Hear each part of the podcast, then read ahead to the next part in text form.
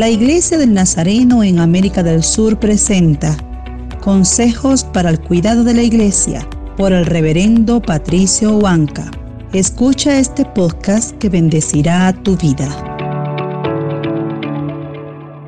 ¿Cómo puede la Iglesia influir en una sociedad en crisis? La epístola del apóstol Pablo a Tito contiene valiosos consejos para quien estaba a cargo de las iglesias de Creta. La isla no gozaba de buena fama por el paganismo y vida licenciosa de sus habitantes. Pese a ello, Pablo y Tito llevaron la verdad de Cristo, logrando levantar varias iglesias. El primer consejo lo rescatamos del testimonio del apóstol, y es que todo creyente debe estar dispuesto a servir.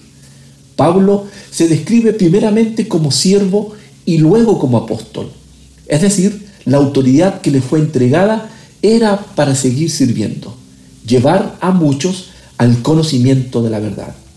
Oremos, Señor, queremos establecer tu evangelio aún en los lugares más difíciles. Lejos esté de nosotros servir por intereses egoístas que solo buscan la vanagloria. Nos ponemos a tu disposición para hacer tu voluntad.